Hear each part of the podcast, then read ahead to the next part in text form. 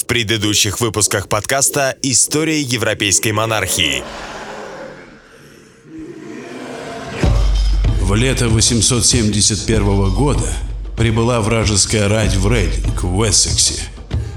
А через четыре дня король Этельред и брат его Альфред привели в Рейдинг большое войско и с той же вражеской ратью сразились. И сражались до ночи. А после Пасхи скончался король Этельред. В том же году вышеупомянутый Альфред, занимавший до тех пор второе место, принял управление всем государством. С наступлением осени часть язычников отправилась в Мерсию на грабеж. Число этих окаянных росло каждый день. Если в один день было их избито до 30 тысяч, то на место их немедленно являлось вдвое больше.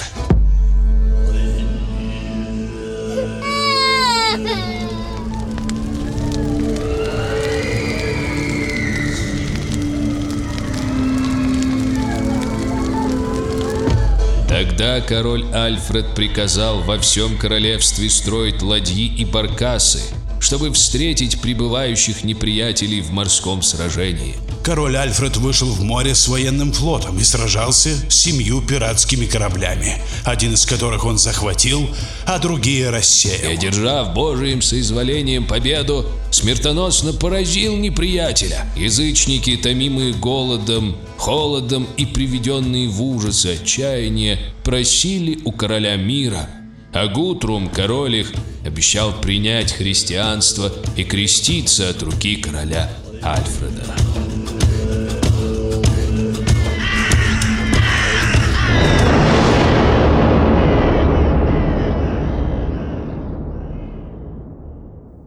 История европейской монархии.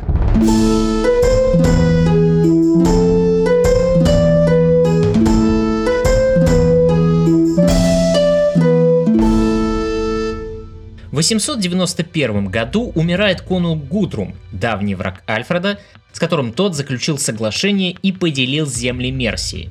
Это не предвещало для англосаксов ничего хорошего, так как в неспокойных северных землях, колонизированных данными, возродились настроения по продолжению экспансии на юг острова. Назревали серьезные перемены. В то же лето после Пасхи показалась звезда, которую по латыни зовут комета. Иные же называют ее по-английски косматой звездой, ибо исходят от нее длинные лучи. И по одну сторону, и по другую. Ну а самые интересные новости в те годы приходили с континента, где разыгрался настоящий политический кризис, следствием которого становится низложение династии каролингов. В Эссексе внимательно следили за происходящим в западно-франкской державе. Оттуда, спасаясь от викингов, ко двору короля Альфреда бежали многие ученые и видные мыслители той эпохи, передававшие последние известия. Благодаря этому и мы довольно подробно знаем о происходивших в то время событиях. Вообще англосаксонскую хронику за тот период времени историки читают буквально как газету. Такое пристальное внимание происходившему за английским каналом уделялось во многом потому, что континентальные события могли стать и очень скоро станут отголоском будущих проблем, с которыми столкнется и сам Уэссекс. Уинстон Черчилль презрительно называет последних представителей каролингской династии инвалидами. В своей работе по истории Британии он отмечает, что Карл Великий не передал своих качеств детям, о чем красноречиво свидетельствует полученные ими прозвища. Имея, конечно же, в виду Карла Лысого и Карла Толстого. Однако, с мнением известного политика не согласен историк и автор книги о викингах Ларс Браунворд. Вопреки своему прозвищу, Карл был далеко не глуп, пишет он. Император понимал, что бесконечные попытки откупиться от викингов серьезно истощали его казну. В руки захватчиков перешло уже около трети всех монет, отчеканенных во Франции, а общая сумма выкупов составила более 120 тысяч фунтов серебром. Средств на ведение полноценной военной кампании не оставалось, да и Карл прекрасно осознавал пределы своих возможностей. Каждый из правителей решал нормандскую проблему по-своему. Если Альфред прибегнул к строительству городов-крепостей, которые образовывали сеть по всему Уэссексу, затрудняя противнику попытки просочиться вглубь страны, а также к созданию Королевского флота, в который активно вербовались опытные пираты того времени, фрисские мореходы, то Карл избрал другую тактику. Он решил приручить викингов, сделав из них новую знать. Если дать захватчикам пограничные земли и потребовать от них взамен принесения всего лишь формальной присяги, то у бывших разбойников отпадет мотивация грабить и появится новое желание уже защищать свое от других грабителей.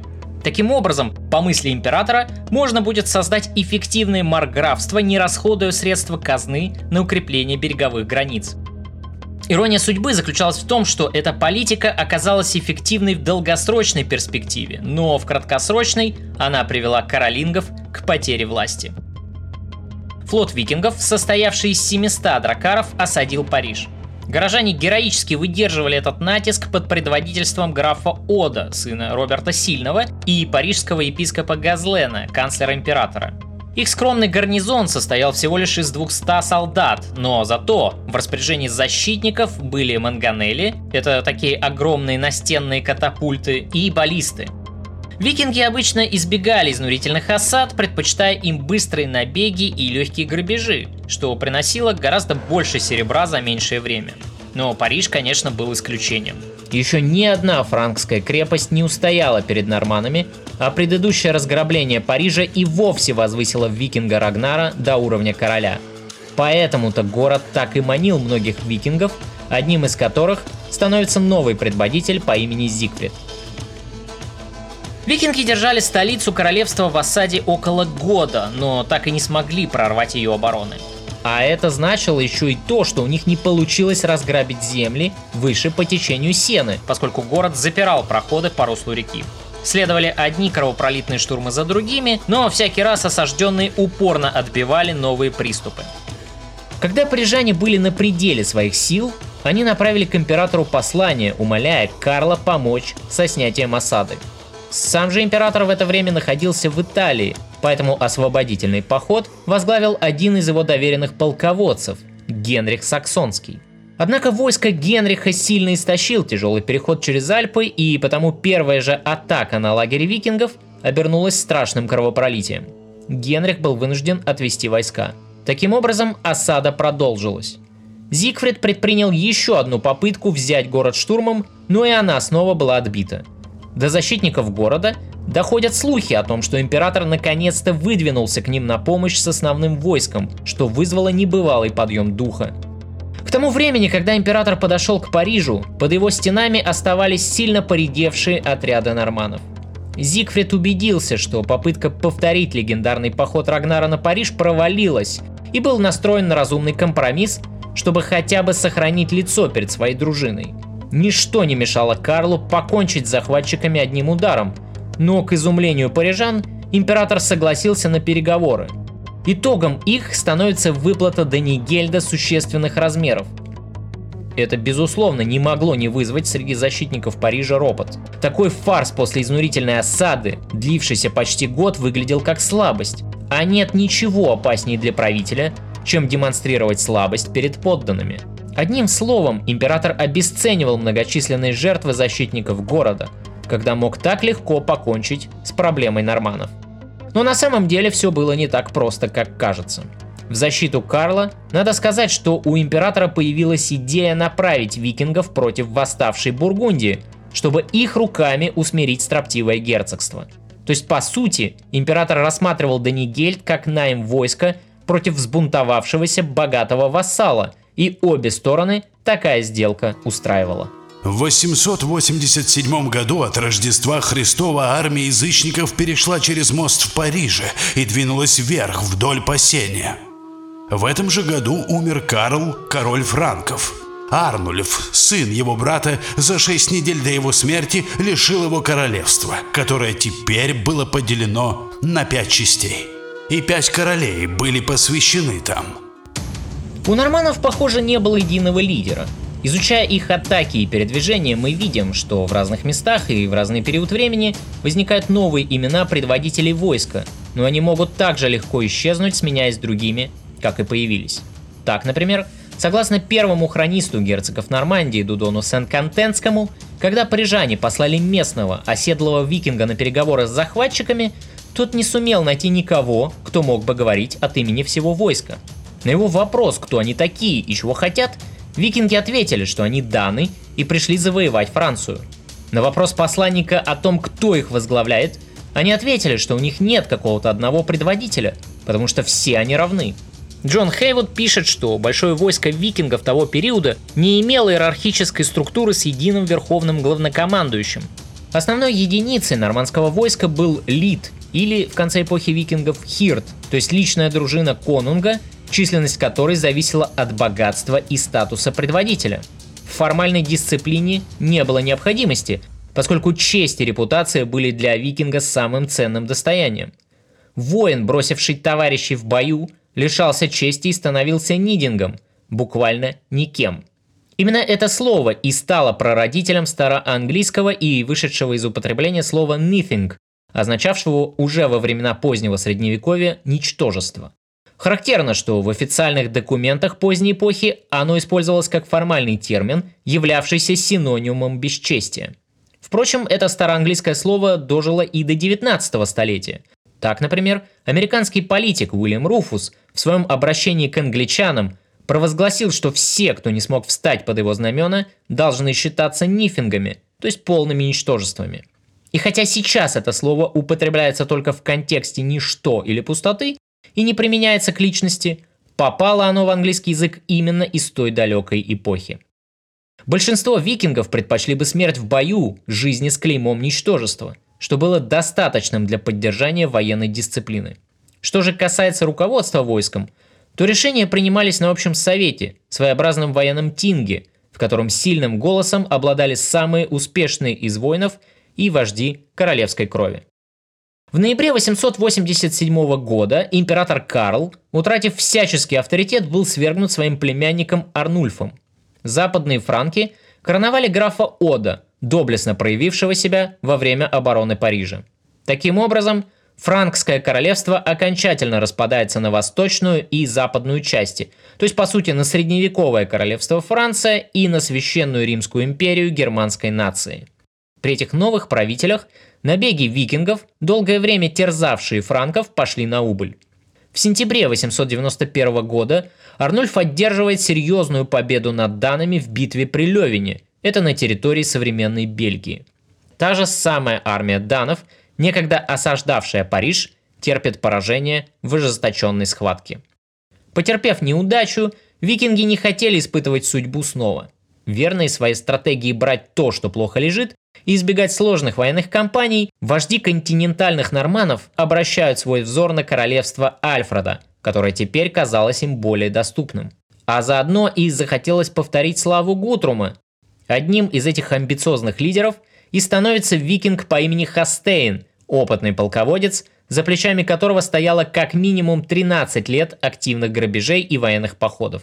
Но Хастейн был не единственный из континентальных викингов, кто отплыл со своими людьми к берегам Британии. В 893 году большая армия, о которой мы прежде говорили, погрузилась на корабли. И прибыли они на 250 кораблях в устье реки, что на восточном конце огромного леса. Река эта пролегает через лес. По ней они провели свои корабли, уничтожив крепость, что на болоте. Вскоре после этого Хастон с 80 кораблями вошел в устье Темзы и построил укрепление в Милтоне, а другая армия засела в Эпплдере.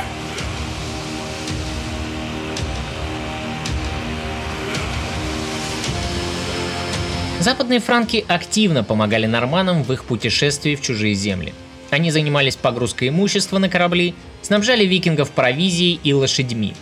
Все делалось для того, чтобы как можно быстрее избавиться от неспокойных скандинавских дружин, сплавив их в чужие земли. Из Булони к южному побережью Англии отплывает флот, насчитывавший порядка 250 судов.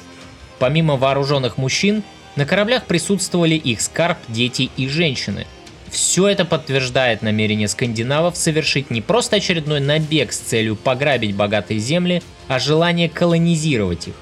Альфред использовал мирное время, чтобы укрепить королевство и подготовить его к новым экспансиям. Но не всегда эти попытки приносили успех. Из хроники Асера мы узнаем, что вместе предположительной высадки неприятельского флота в Восточном Кенте было спешно начато строительство укреплений. Однако их не успели достроить, и они охранялись небольшим отрядом, который и был застигнут викингами врасплох. Одержав легкую победу, датчане преисполнились уверенности в том, что им будет так же легко покорить и остальной Уэссекс. Но их самонадеянность вскоре подведет Хастейна и остальных вождей. Альфред тем временем стоял перед сложной дилеммой. На побережье Кента высадились два скандинавских флота, и нужно было решать, как действовать дальше. Позволить отрядам противника соединиться, усилив численность неприятеля в открытой схватке, или сражаться с каждым из них по отдельности, но с риском получить опасную атаку с тыла. Одним из этих отрядов, который был поменьше, и командовал Хастейн. Именно же остальных вождей нам неизвестны. Но важно понимать, что это была не единая армия под командованием какого-то одного конунга, что, впрочем, не снимало рисков, о которых я упомянул. Была еще и третья опасность – это помощь от британских конунгов из Нортумбрии или Восточной Англии, которая могла подоспеть континентальным викингам в самый неподходящий для Альфреда момент. Поэтому король действовал быстро. Он отправил посольство к северным конунгам острова с требованием сохранять условия мирного договора, заключенного еще с Гутрумом. И хотя на словах викинги из Данлоу подтвердили свою приверженность договору, англосаксы потребовали заложников в качестве гарантий, которых тут же получили. Конечно, отправлять такое посольство было довольно наивным шагом, особенно учитывая ту легкость, с которой викинги нарушали свои клятвы и предавали заложников. Но у Альфреда просто не было иных способов повлиять на ситуацию, а этот поступок рассматривался им как предупреждение, которое в сущности не было бы лишним. Далее предстояло решить тактическую головоломку с двумя высадившимися отрядами викингов. Альфред решил эту задачу элегантно, расположив свой лагерь между вражескими отрядами на стратегически выгодной возвышенности, защитив себя лесом и рекой. Таким образом, он получил возможность контролировать перемещение неприятеля, не разделяя при этом своего войска. Тем временем, викинги, разбив лагерь, принялись за излюбленное занятие – то есть за грабеж. Они собрали большую добычу и решили уйти на север, за Темзу, в Эссекс, к своим кораблям. Но ополченцы преградили им путь и сразились с ними в Фарнаме, обратили их в бегство, а добычей завладели. И тогда даны переправились через Темзу, а затем укрылись на маленьком острове. Ополченцы стерегли их там, пока не закончились припасы. В этом сражении, которое вошло в историю как битва при Фарнаме, особенно отличился старший сын Альфреда, Эдуард. Он подоспел к отряду ополченцев со своей дружиной и разбил скандинавов. Их конунг был тяжело ранен, а деморализованные викинги отступили и укрылись на небольшом островке. Запертые там, они оказались в сложном положении, поскольку их время было ограничено запасом провизии. Но извлечь в полной мере выгоду из своего успеха англосаксам не удалось, по весьма непатриотичной причине. У ополченцев заканчивался срок повинности, и Эдуард был вынужден отпустить их домой к своим полям и хозяйствам. Ведь нужно же кому-то собирать урожай. Оставшись с небольшой дружиной стеречь остров до прихода основных сил, Эдуард утратил численное преимущество. Получив шанс избежать неминуемой гибели, викинги не приминули им воспользоваться и предложили переговоры. Условием сделки становится очередная выдача заложников – и обещание покинуть королевство. Таким образом, один из отрядов был благополучно устранен, хотя и не ликвидирован. Чуть позже это обернется для англосаксов новыми проблемами. Но оставался второй отряд Хастейна, сдерживаемый в Кенте королевским войском. Альфред тоже попробовал прибегнуть к силе дипломатии. Хастейн получил щедрые подарки от короля и предложение крестить своих детей, на которое согласился. Поскольку крестником выступал Альфред и мерсийский элдермен Этельред, то через этот ритуал оба противника как бы породнились, что послужило хорошей платформой для выстраивания между ними компромисса. Напомню, что такой же тактики Альфред придерживался и в противостоянии с Гутрумом, и она неплохо себя зарекомендовала. Король взял с Хастейна клятву, что тот покинет пределы его королевства, что Хастейн тут же и сделал, перебравшись со своими людьми в земли викингов в Восточной Англии. Но вот только Восточная Англия была совсем близко, и уйдя из Кента, Хастейн отнюдь не собирался отступаться от своих замыслов стать новым конунгом Большого Уэссекса. Тем временем жители Нортумбрии и Восточной Англии снарядили около сотни кораблей и поплыли вдоль побережья на юг. И еще около 40 судов отправилось вдоль побережья на север и осадило крепость в Девоне у Северного моря. А те, кто двигались на юг, осадили Эксетер. Не успел Альфред разобраться с этими двумя отрядами, как столкнулся с новым нападением, на этот раз уже из Данлоу. Новым флотом командовал некий Сигурд, о котором у нас почти нет никакой информации, кроме имени. Конечно, скандинавы в очередной раз нарушили свои клятвы и снарядили войско. Ставки были слишком высоки, на кону было богатое королевство, и никто не хотел упустить шанса стать его конунгом. Хастейн тоже не терял времени даром. Остатки разгромленного под Фарнемом отряда викингов, так удачно для него вернувшиеся в Восточную Англию, с радостью согласились вступить в его дружину. Норман без земли, как мы помним, это викинг, единственный способ выживания которого – это разбой. И какую бы клятву он ни принес, у него просто не было другого пути, как продолжать воевать за то, чтобы обрести свою землю, или хотя бы награбить достаточное количество серебра для покупки этой самой земли. Пополнив таким образом дружину, Хастейн переходит границу Данлоу и оказывается в окрестностях Лондона, где встает укрепленным лагерем, с легкостью нарушая недавно принесенную клятву. Одновременно флот Сигурда огибает юго-восточную часть острова и осаждает Эксетер, крупный портовый город в устье реки Экс. Ситуация для Альфреда снова складывалась неприятная. На этот раз королю пришлось разделить свои силы – Отправив в Лондон небольшое подкрепление, он с остальной армией двинулся в Деваншир, чтобы снять осаду с Эксетера. Сигурд, очевидно, рассчитывал на внезапность. Полагая, что основные силы противника будут отвлечены борьбой с Хастейном, он намеревался как следует пограбить Деваншир, а после уже расправиться с остальными англосаксами, после того, как основной удар примет на себя Хастейн. Поэтому, когда значительная часть свежего королевского войска появилась в Эксетере, викинги предпочли избежать битвы и отступили в море. Тем временем, в Лондоне события также принимают удачный для англосаксов оборот.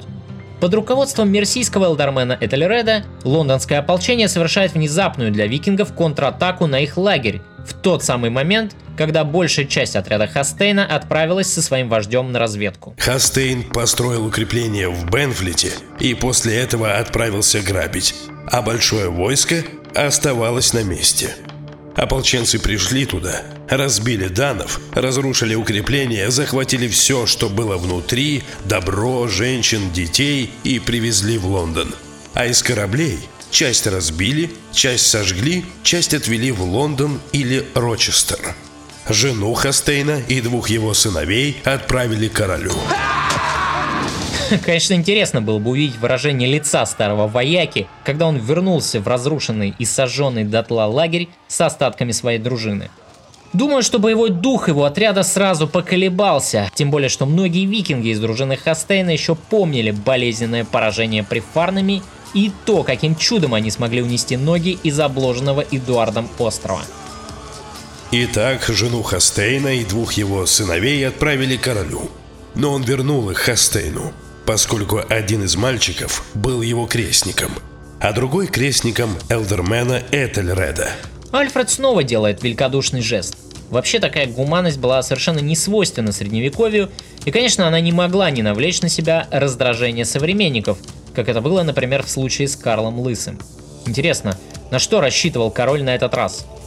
Возможно, надеялся, что Хастейн испытает чувство стыда? Если так, то Альфред ошибался. Викинги расценивали любые дары как отступные, клятвы как возможность безнаказанно дурачить наивного противника, а заложниками они и вовсе готовы были пренебречь.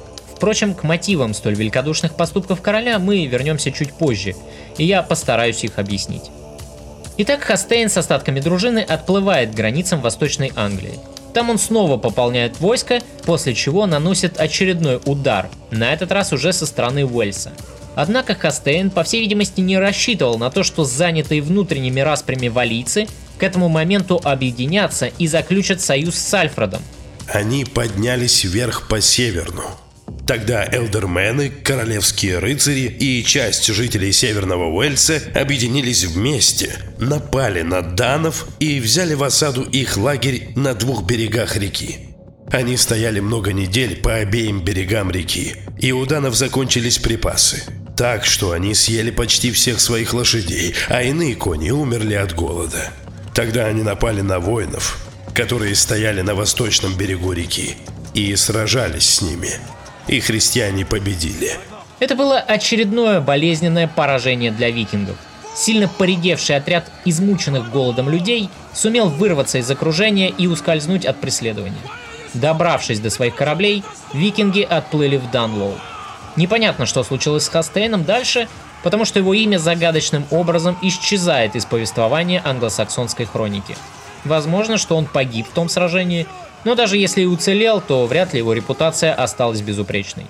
Дальнейшая судьба этого человека, столь долго отравлявшего Альфреду жизнь, нам доподлинно неизвестна, но есть версия, что Хастейн покинул Англию и вернулся на континент, где и скончался бесславно.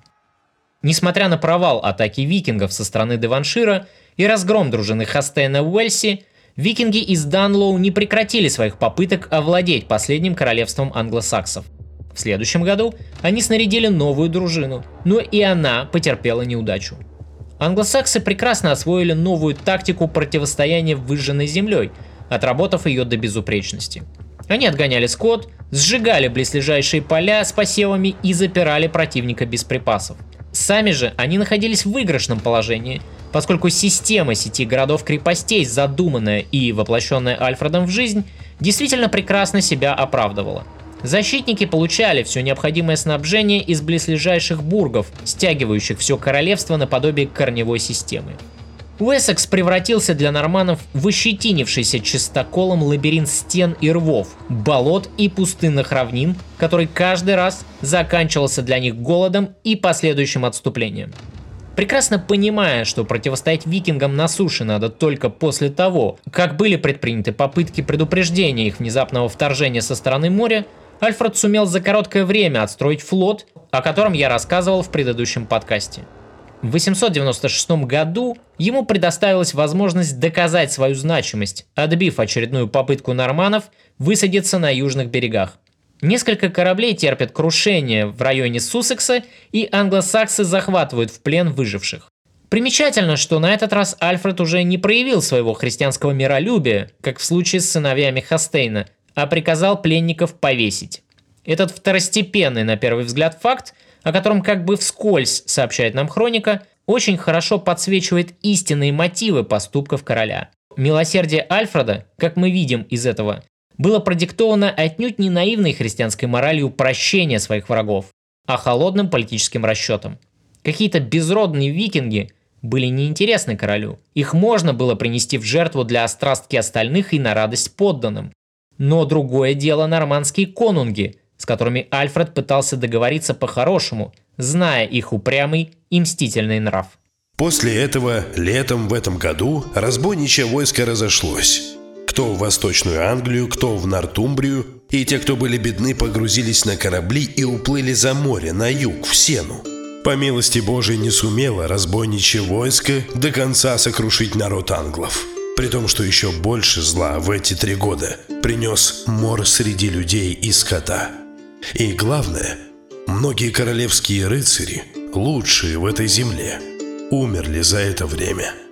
Подводя итог, можно сказать, что за четверть столетия королевство Уэссекс достигло такого уровня развития и устойчивости, какого не было со времен неспокойного 871 года – резкий контраст между его состоянием на момент правления Этельвульфа и к моменту окончания правления короля Альфреда настолько очевиден в условиях постоянных набегов и борьбы за выживание, что это можно объяснить исключительно выдающимися способностями человека, стоявшего у власти.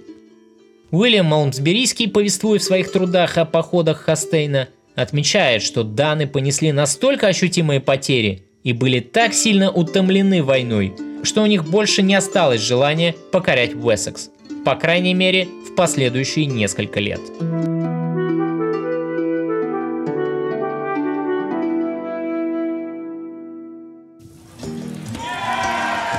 После тяжких трудов по защите королевства, на склоне лет Альфред встречал конец своей наполненной сражениями бурной жизни в относительном покое. Этот вывод напрашивается, когда изучаешь англосаксонскую хронику – ее повествование о новых набегах замолкает после неспокойного 896 года. Этот король был пронзен множеством гвоздей страдания, хотя и обладал королевской властью. Начиная с 20 до 45 года, которого он теперь достиг, его мучат беспрерывно тягчайшие страдания какой-то неизвестной болезни. Так что он не имеет покоя ни на один час, когда бы он не испытывал той немочи или не приходил бы в отчаяние под влиянием страха, наведенного ею. Королю исполнилось 48, возраст весьма почтенный по меркам средневековья. К этому времени придворные аристократы не могли не задумываться над тем, кто же станет следующим правителем Уэссекса. Сам Альфред, похоже, отдавал предпочтение старшему сыну Эдуарду, который зарекомендовал себя к тому времени доблестным военачальником. У Эдуарда уже был сын, хотя и незаконнорожденный, которому предстоит в будущем стать новым королем Этельстаном. Завещание Альфреда, в котором Эдуарду была передана большая часть наследственных вотчин, прямо подтверждает, что Альфред рассматривал старшего сына как своего наиболее вероятного преемника. Показателен даже тот факт, что одного из своих первых сыновей Эдуард назвал в честь отца. Вообще, практика называть детей в семьях в честь их выдающихся предков была очень распространена как в скандинавских, так и в англосаксонских обычаях. Это был примитивный, но понятный людям той эпохи способ неким мистическим образом установить связь ребенка с великим предком, чтобы он унаследовал его достоинство. Сверх той болезни его огорчали раздоры и несогласие друзей, не желавших принять на себя какой-нибудь труд в видах общей пользы государства – один он, вдохновленный свыше, не позволял себе, несмотря на разнообразные треволнения жизни, опускать или отлагать в сторону однажды принятые бразды правления. Впрочем, такое распределение наследства не могло не вызывать зависти племянников Альфреда, сыновей его старшего брата Этельреда. Этельвольд, младший сын Этельреда, скорее всего был не удовлетворен тем, как Альфред обошелся с ним и с его братом. Возможно, что именно это и сподвигнет Этельвольда впоследствии поднять восстание, и для этого он даже не побрезгует заручиться поддержкой норманов из Данлоу. Но случится все это позже, уже после смерти Альфреда, во время правления Эдуарда Старшего. В год воплощения Господня 900 Альфред Правдолюбивый, муж на войне деятельный, король западных саксов, благороднейший, благоразумный, богобоязненный и мудрейший, в этом году отошел к жизни вечной, после того, как правил всею Англией, исключая тех стран, которые были покорены датчанами ко всеобщему горю своих людей. Его погребли с королевскими почестями в королевском поместье в Винзоре. Альфред скончался в конце октября 899 года в возрасте 50 лет. В поздний англосаксонский период его имя несколько поблекло в тени славы преемников, сына Эдуарда и внука Этельстана. У англичан Альфред обрел титул «Великий» лишь в 16 веке, когда у нации появился запрос на создание своих героев – в ретроспективе видно, что годы правления Альфреда стали решающими в истории Англии не только из-за эпизодов борьбы англосаксов за сохранение своего уклада жизни и государства, но в том числе и вследствие зарождающегося осознания себя нечто большим, чем просто частью одного из англосаксонских королевств. Как модно называть это в наши дни, национальным самосознанием. Постоянно сражаясь и выходя победителем из самых, казалось бы, безнадежных ситуаций, Защищая свой народ и свое королевство, Альфред смог добиться невозможного. Выстоять перед врагом, превосходящим его народ как по численности, так и по свирепости. Широко распространено мнение, что Альфред находился под влиянием идей каролингского возрождения. Во многом он подражал Карлу Великому, собрал группу образованных священнослужителей, которые помогали ему в повседневных делах, включая, кстати, его биографа Асара – Последний исполнял при дворе короля роль секретаря и пользовался огромным уважением монарха как весьма образованный человек. Изучая этот аспект правления нашего героя, я вдруг осознал, что ни в одном подкасте об Альфреде не звучал его голос, и ни разу он не говорил с нами от своего лица. Поэтому я хотел бы далее предоставить слово нашему герою, и голос его зазвучит со страницы книги пастыря Григория Великого перевод которой был выполнен самим Альфредом и предисловие которой он и написал.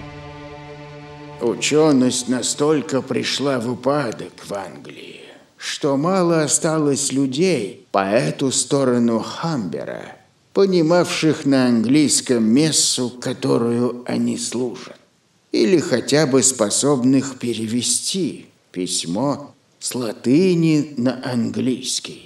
Нам нравится называться христианами, но мы мало любим христианские заповеди.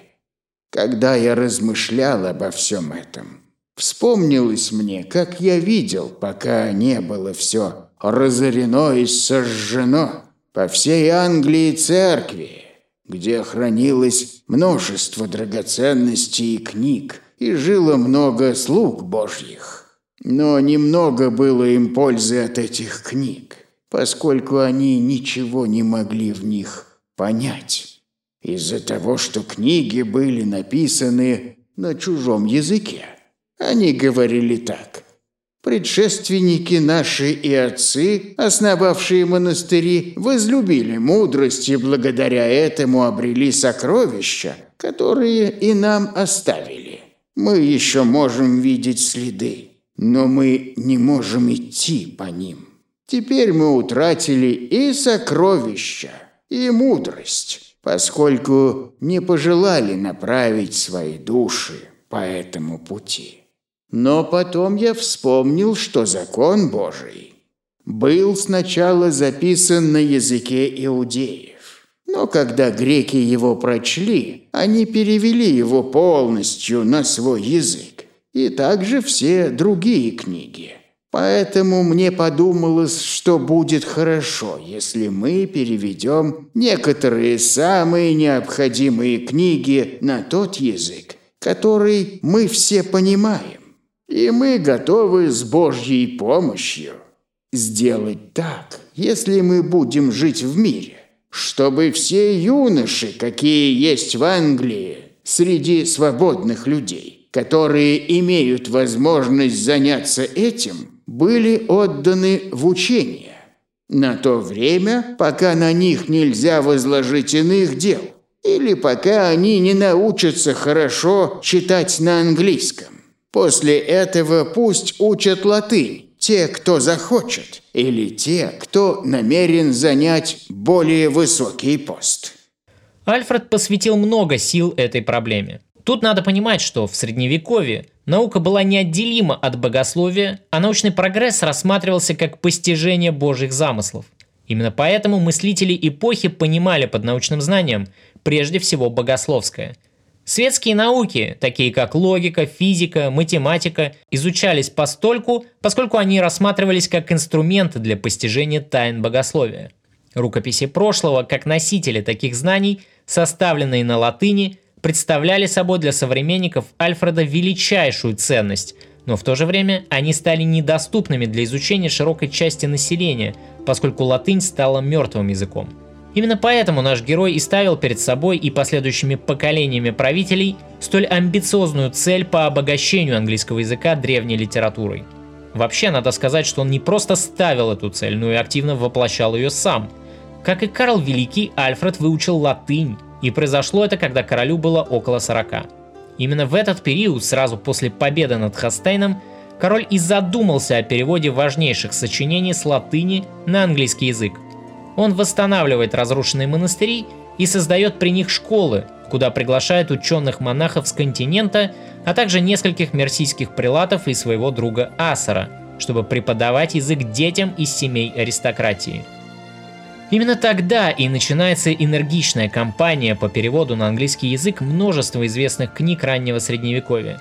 Причем в этой работе принимал активное участие сам король. Считается, что из шести переведенных трактатов пять принадлежали перу самого Альфреда. К счастью для него, он не застал времена последующей нормандской экспансии и поражения последнего англосаксонского короля Харальда. С приходом Вильгельма Завоевателя в Англию норманы принесут с собой на остров и новый язык. Вчерашние викинги, получив в Нормандии земли, взяли себе в жены франкских женщин и осели в новом герцогстве полноценными правителями, принося французскому королю лишь формальный амаш. Их потомки уже будут считать себя частью французской элиты, и вместе с собой они принесут в Англию и язык франков. новая знать из Нормандии будет говорить на французском не одно поколение, то время как английский превратится в Англии в язык простолюдинов. Возрождение английского языка начнется лишь многие столетия спустя.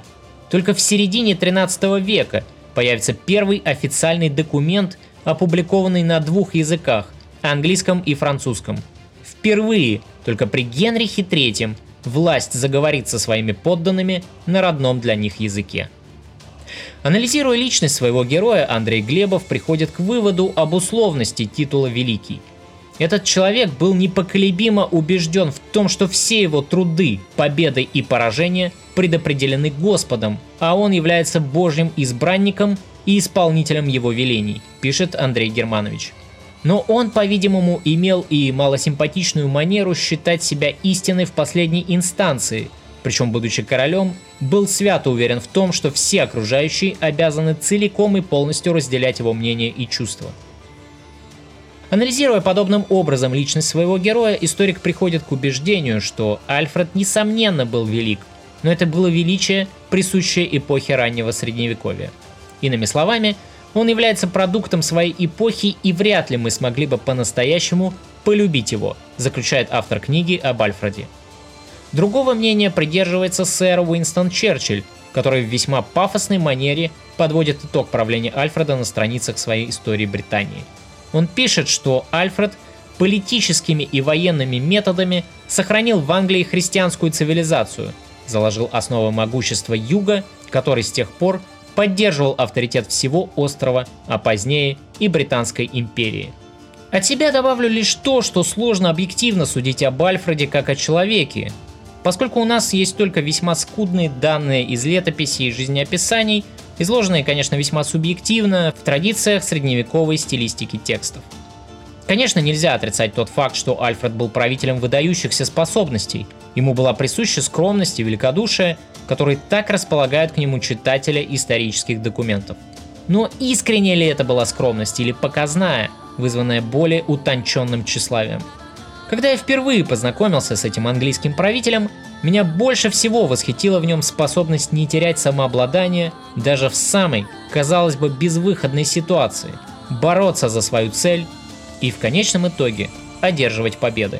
Это качество безусловного лидера и мудрого правителя – Англосаксонской Англии повезло и с двумя последующими поколениями королей, которые сумеют развить успехи Альфреда в борьбе за сохранение королевства в столь непростое время. Но, к сожалению, даже выдающиеся достижения трех поколений англосаксонских правителей не смогли переменить исторический процесс экспансии скандинавов в Британию, уже запущенный с 8 столетия и набиравший оборот. Впрочем, это уже тема других подкастов.